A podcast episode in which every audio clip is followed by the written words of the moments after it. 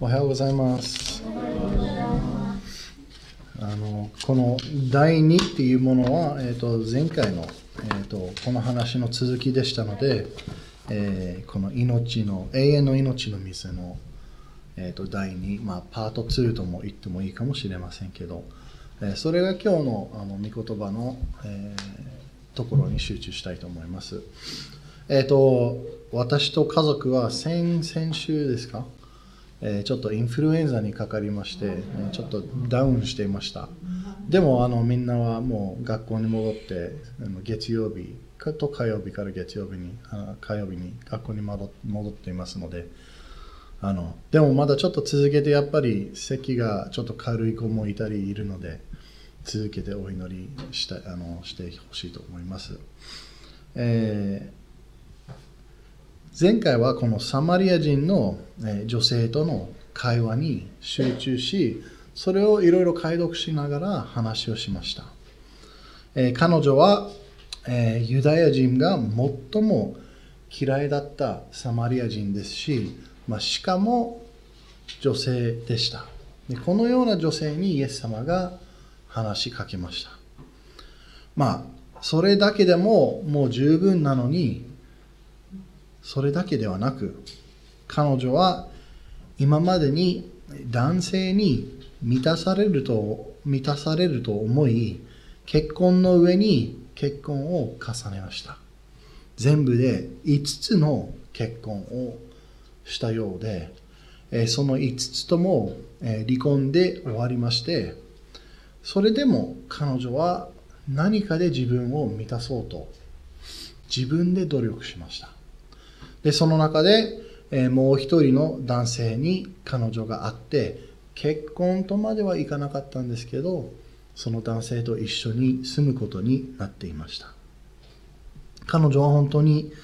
男性に満たされるだろうと勘違いしてしまっていましたね。なので、このような生活が続いたせいで、彼女は本当に周りから、みんなから見下されるような存在となってしまっていました。サマリア人の中にはいろんな人がいたはずですよね。例えば偉い人もいればお金持ちの人もいるし、またその中に有名な人もいるかもしれないし、もちろんごく普通な人もそのサマリア人の中にはいました。でもイエス様はそのすべての人の中からそのような人を全部バイパスして、このサマリア人の女性に第一に話しかけましたね。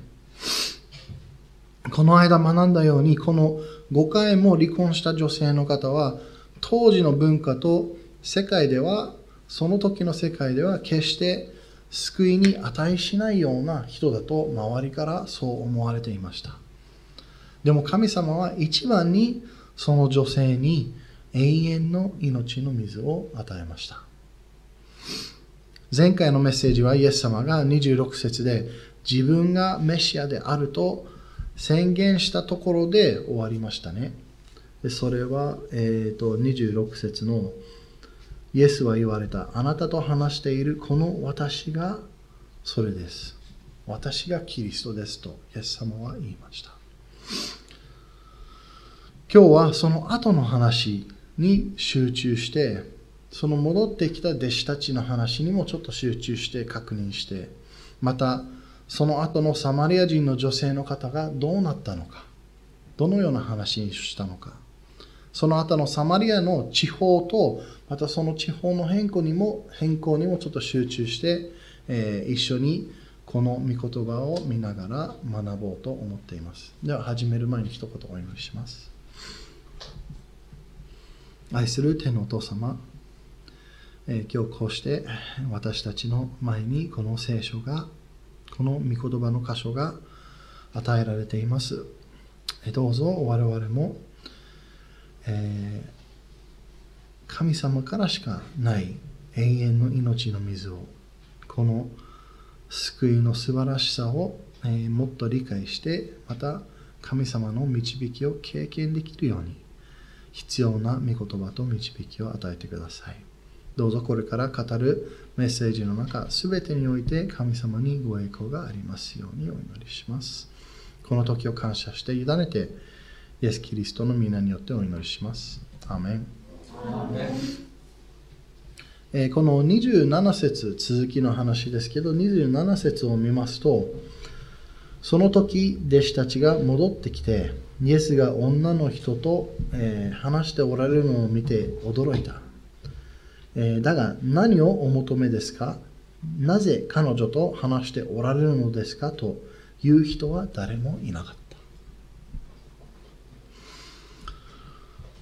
先週も、えー、説明したようにあ、先週ではないんですけど、前回説明したように、えー、ユダヤ人がサマリア人と会話すること自体はありえないことですけど、まあ、なおさらユダヤ人の男性が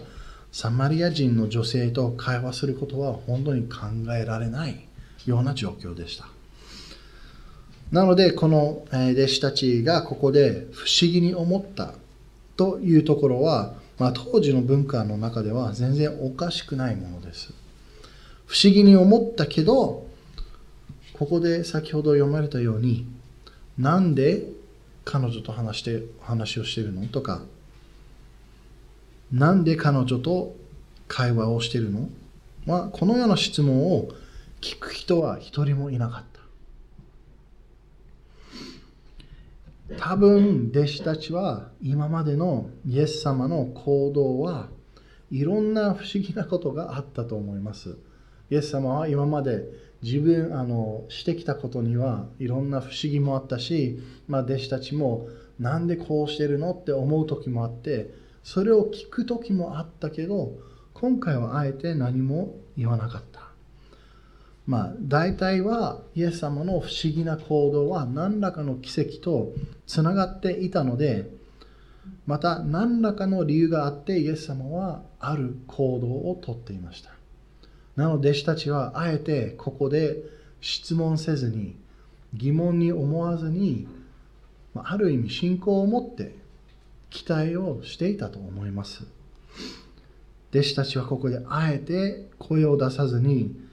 これから来るその不思議な傾向を信仰を持って見守っていたと思います。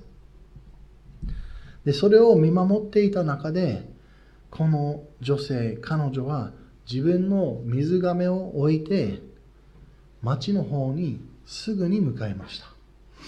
まあ、もともと井戸に行った理由も全て忘れて、水亀も忘れて行かれました。それは彼女にはもっと大事なこと、大事な目的ができたからだと思います。同じように神様は私たちが自分では大事だと思うことを忘れて、それを置いといて神様に集中して神様の計画に力を入れてほしい時も中には出てくるだろうと思います。まあ、そういう時は私たちもそのように神様からの導きを感じた時はこのサマリア人サマリア人の女性を覚えて彼女が自分がせっかく汲んだ水もその自分の大切な水がめも置いといて今すぐ誰かに走っていってどっかに走っていって証しをしなきゃいけない。神様の話をしなきゃいけない。このようなことを覚えたいと思います。彼女は水をもう忘れるほどでそれが当時の生活にはどれほど重要なのかは前回も説明しましたがその大事な水を置いといて神様の計画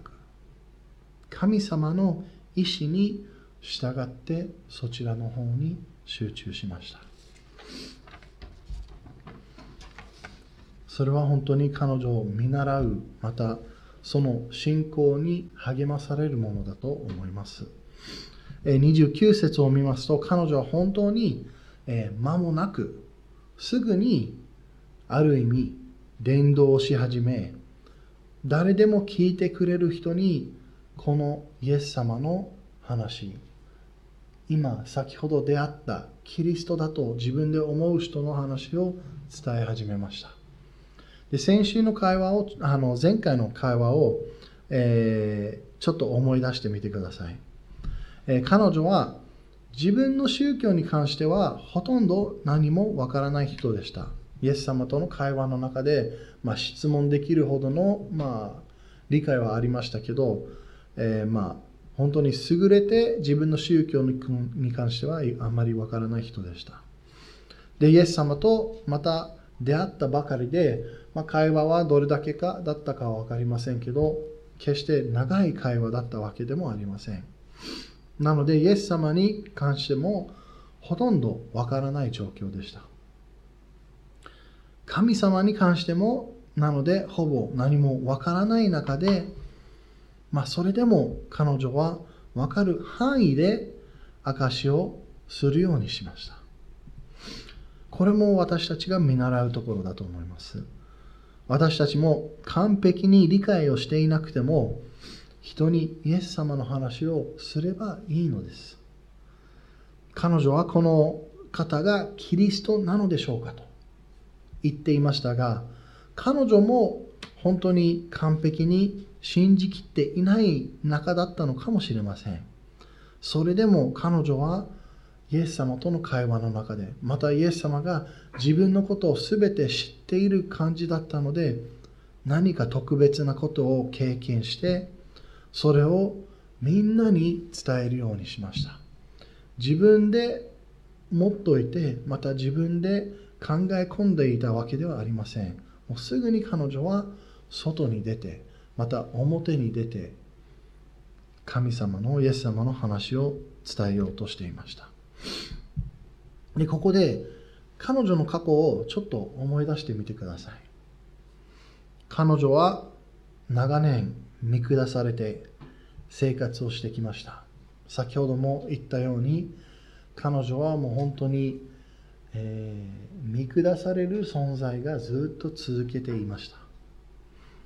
でも彼女はそのことを考えずにまた何を言われるんだろうとか考えずに自分をどう思われてるかも、まあ、理解してた上でそれでも彼女はその過去を無視して大胆に証しをしていました。それは自分が経験したことがそれほどすごくてまたそれほどリアルなものでしたのでもう伝えざるを得ないその気持ちからもう周りに全て伝えるようにしていましたこれも私たちに見本となる行動だと思います。私たちもものすごい神様の愛と導きを経験しています。なので彼女のように本当に大胆にイエス様の証をこれからもしていきたいと思います。30節で彼女の証を聞いた町の人たちが感動をしてイエス様の方に向かったと書いてあります。この5回も離婚した見下されていた女性をここまで動かして言わせる人を自分たちでも確認したかったのでしょうね。これと同じように私たちも神様がしてくださったことを話をするだけで人によってそれに感動してまた神様の方に向いて神様のことをもっと知りたいと思う人が出てくるかもしれません。まあ私たちは人間ですからもちろん褒められたりまた持ち上げられたりされたら気持ちいいですし喜びます。でも褒められたら自分の努力でできたような行動と態度を取らずに神様のおかげでイエス様の働きでここまでできましたとこのような態度を取るようにすれば自然に自動的にそこで神様の証ができるようになりましたできるようになります神様にそこで栄光を返すようになりますのでこのような会話の仕方を覚えていくと本当に簡単に我々も何があっても証ができるようになります次の31から33節で場面がちょっと変わりますね。31から33節はもう一度弟子たちとイエス様の方に戻って、まあ、彼女がいなくなってこの話をしてでその間にでも弟子たちはその井戸の場所に残って自分たちでの会話もしました弟子たちが町から戻ってきたことを先ほど読んだらわかるんですけどまあここで弟子たちはイエス様に食べ物を持ってきてそれを一緒に食べるように、ま、説得しようとします。で32節のイエス様の返事に、弟子たちは驚き混乱します。で33節の弟子たちの返事を読みますと彼らはイエス様に言われたことをまっすぐ捉えました。どっから違う食べ物を食べたのか、また誰か違う人がイエス様に与えあの食べ物を与えたのか。で、イエス様のこの表現に混乱する人々は、まあ、いつもあの聖書を読んでいくといつも多いんですけど、イエス様はここで優しく34節でさらに説明してくれます。イエス様の神様の御心を行うことはどんな食べ物よりも満足するとイエス様は弟子たちにここで説明しようとしています。肉体的な満足感と霊的な満足感をイエス様はここでもう一度、えー、強調しています。イエス様はここで霊的な満足感の話をしているので、神様の御心を行ったから、イエス様はここに来て、この井戸に来て、弟子たちも送り出して、またサマリア人の女性が変な時間に水を汲んできたこの女性と話をするのがもともと最初から神様の御心でした神様の御心を行ったので今は肉体的に満足する必要がないとイエス様が言いました私たちも神様の御心を行う中で同じような精霊の霊的な満足感を経験することができると思います。まあ、もちろん我々も、まあ、当時のイエス様もそうですし弟子たちもそうですけど肉体的に、まあ、満たされる必要もありましたでも時には私たちは神様の御心を行ってその肉体的なことを忘れられるほどの霊的な恵みを受けることが時にはあります。その話をここでイエス様はしていると思います。35節を続けてみますと、サマリア人のように神様を知らない方々が周りに多くいると説明してくれます。35節は、あなた方はまだ4ヶ月があって、それから借り入れた、借り入れだと言ってはいませんか？しかし、あなた方に言います。目を上げて畑を見なさい。色づいて借り入れるばかりになっています。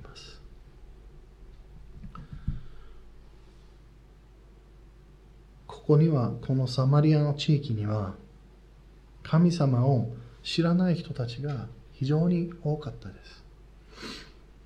そこでイエス様は説明してくれています。目を上げて周りの人たちを見てみてくださいと。神様を知らない人たちがもう数えきれないほどいると。彼女はこの周りの人たちはこの彼女と同じように心が病んでいたり希望がなかったりもしくは人生の方向性を失っていた人ばかりだと思います。でもでも神様はこの人たちをそのサマリア人の女性と同じように同じ愛でものすごくその周りの人たちを愛していました。その人たちをその心の病気から心の病からまたその希望のない状況から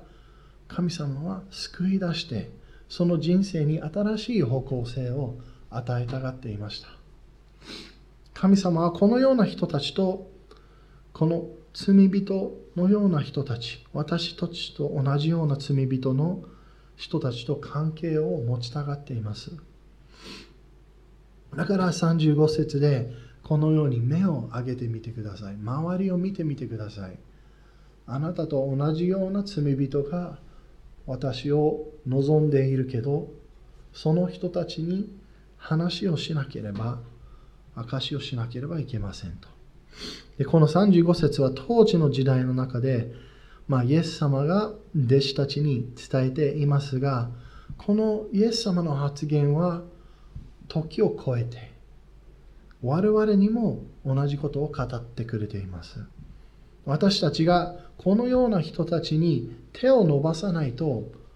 証しをしないと神様の話をしないと神様の愛と希望を知ることができないかもしれません。次の36から38節では神様の働き方が説明されています。神様はどのように働くんだろうと、まあ、思っている人がいるかもしれませんけどここを見たら神様のその働き方その世界の表し方が、えここで書かれています。神様のこの働きを通して、まあ、多くの人々が神様を経験して知ることが可能となります。まあ、イエス様はここでも同じように、え結構例え話を使っていろいろ話をします。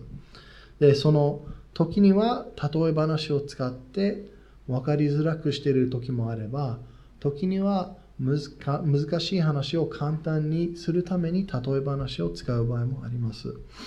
で今回のこれは、えー、その、まあ、農家農業関係の例えで説明をしています。まあ、もちろん当時の人たちにはこのような種まきと借り入れ収穫のような例えが、まあ、一番分かりやすいものだったのかもしれません、まあ、もしくはこの井戸の周りにはそういう畑田んぼだらけだったのかもしれません。なのでこのような収穫の、まあ、例えをイエス様が使いました。他の人の労苦また働きによって福音の種がまかれるかもしれませんが神様の働きによってまた違う人が後から来て神様をもっと細かく紹介する時もあるかもしれません。イエス様はここで弟子たちの今までの働きとこれからの働きを説明して理解させようとしていました。弟子たちは今も後にもいろんな人たちを神様に紹介してまたイエス様を通して救いがあると説明しますがそれは全てその弟子たちが偉かったからとかその努力をいっぱいしたからとかそういうわけではなくてその努力と労苦では自分たちのものだけではないと神イエス様は弟子たちに理解してほしかったんです。彼らの借り入れを可能としたことは神様がその前に旧約聖書の人たちまた預言者たちバブテスマのヨハネもそうですしイエス様自体を通してもまたいろいろ種まきがあったからこそ弟子たちも後でそれを収穫することができます。我々もこの大事なことを忘れないで自分の信仰生活の中には時には我々は証をしてまた種をまく役で時にはもしくは証をして借り入れ役になるのかもしれません。でもこれらは全て神様の働き方で神様がいろんな人にいろんなような接触を与えています。種をまく人もいればまたその種を成長させる人もいるしまた借り入れをする役目を与えられている人もいるかもしれません。でもこれら全ての中で大事なのは神様の御心とその導きに従って働くことです。種まきにしても収穫にしても全てにおいて神様がそこで働いています。すべてにおいて神様に栄光があることをイエス様は弟子たちにも私たちにもここで理解してほしかったようです。で先ほどは町の人がサマリア人の女性の証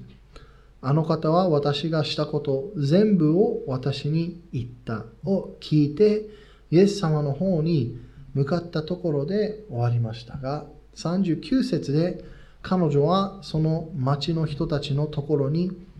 えー、また集中が戻ります。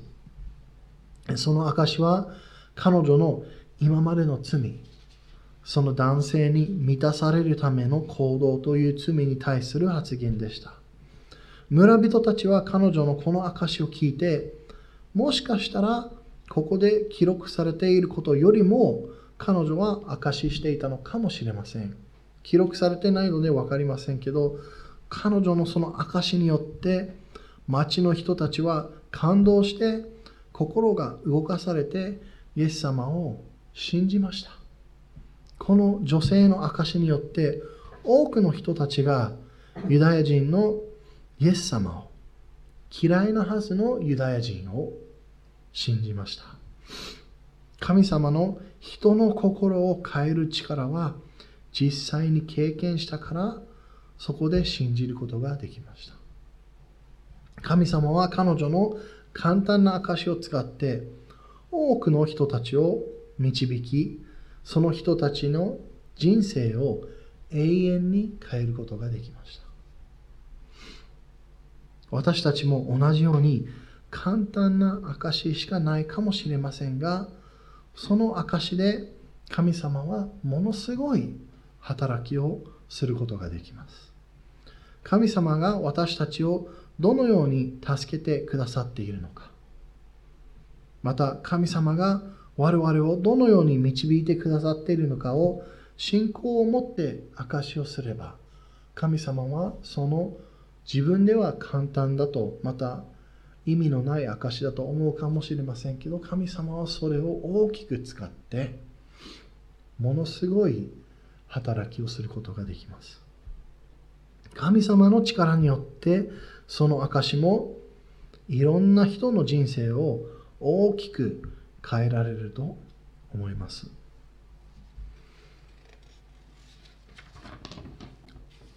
続いて40と41節を見てみますと彼女のそのおすすめによってその証によって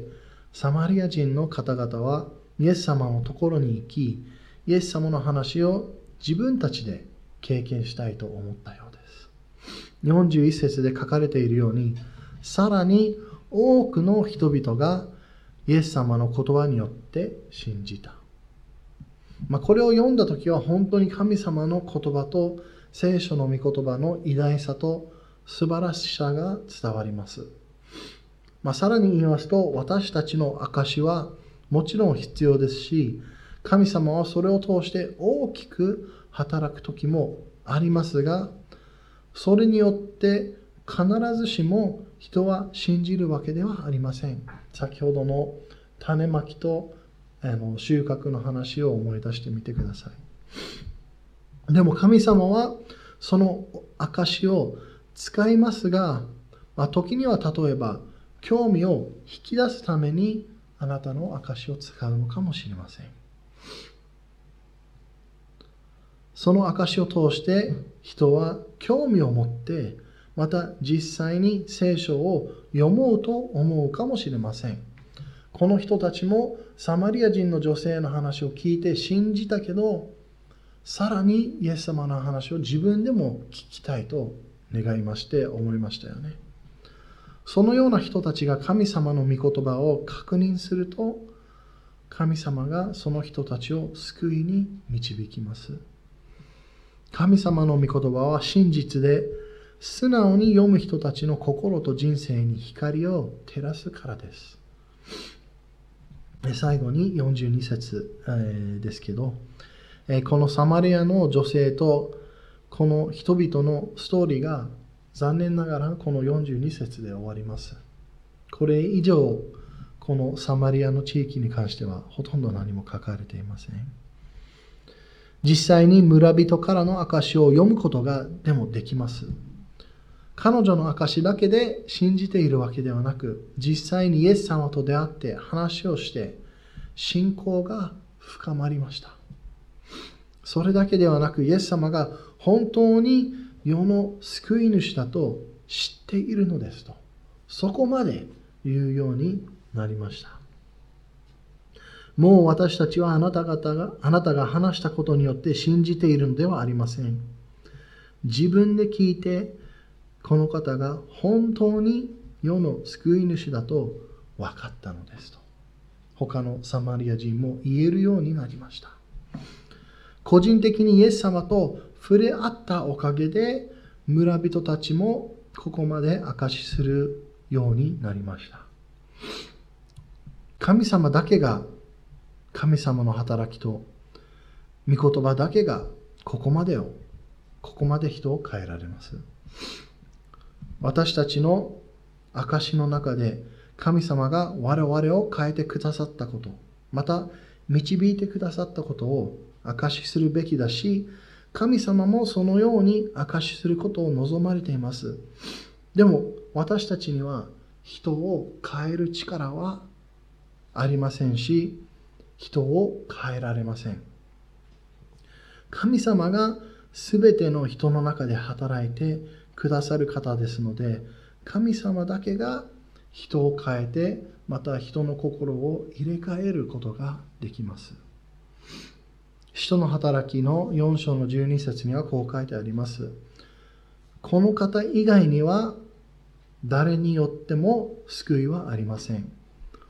天下の下でこの皆の他に私たちが救われるべき名は人に与えられていないからです。私たちの証を通して、また私たちが神様の話をする中で、人に興味を持たせたり、また人に希望を与えて、でも最終的には私たちは神様に人を紹介したいですよね。イエス様に人を紹介したい。なぜかというと、我々の意見とか我々の相談とかで、まあ、人を助けられることはできますけど人の心を変えるのは神様です人の心を変えられてそれから導いていくのはイエス様の働きしかないとここで書かれています結論としてこのサマリアの女性とサマリア人たちは救いの道へ導かれました弟子たちは必ずこの出来事にびっくりしていたと思います。弟子たちはもともとはメシアはローマ帝国を潰すためにまた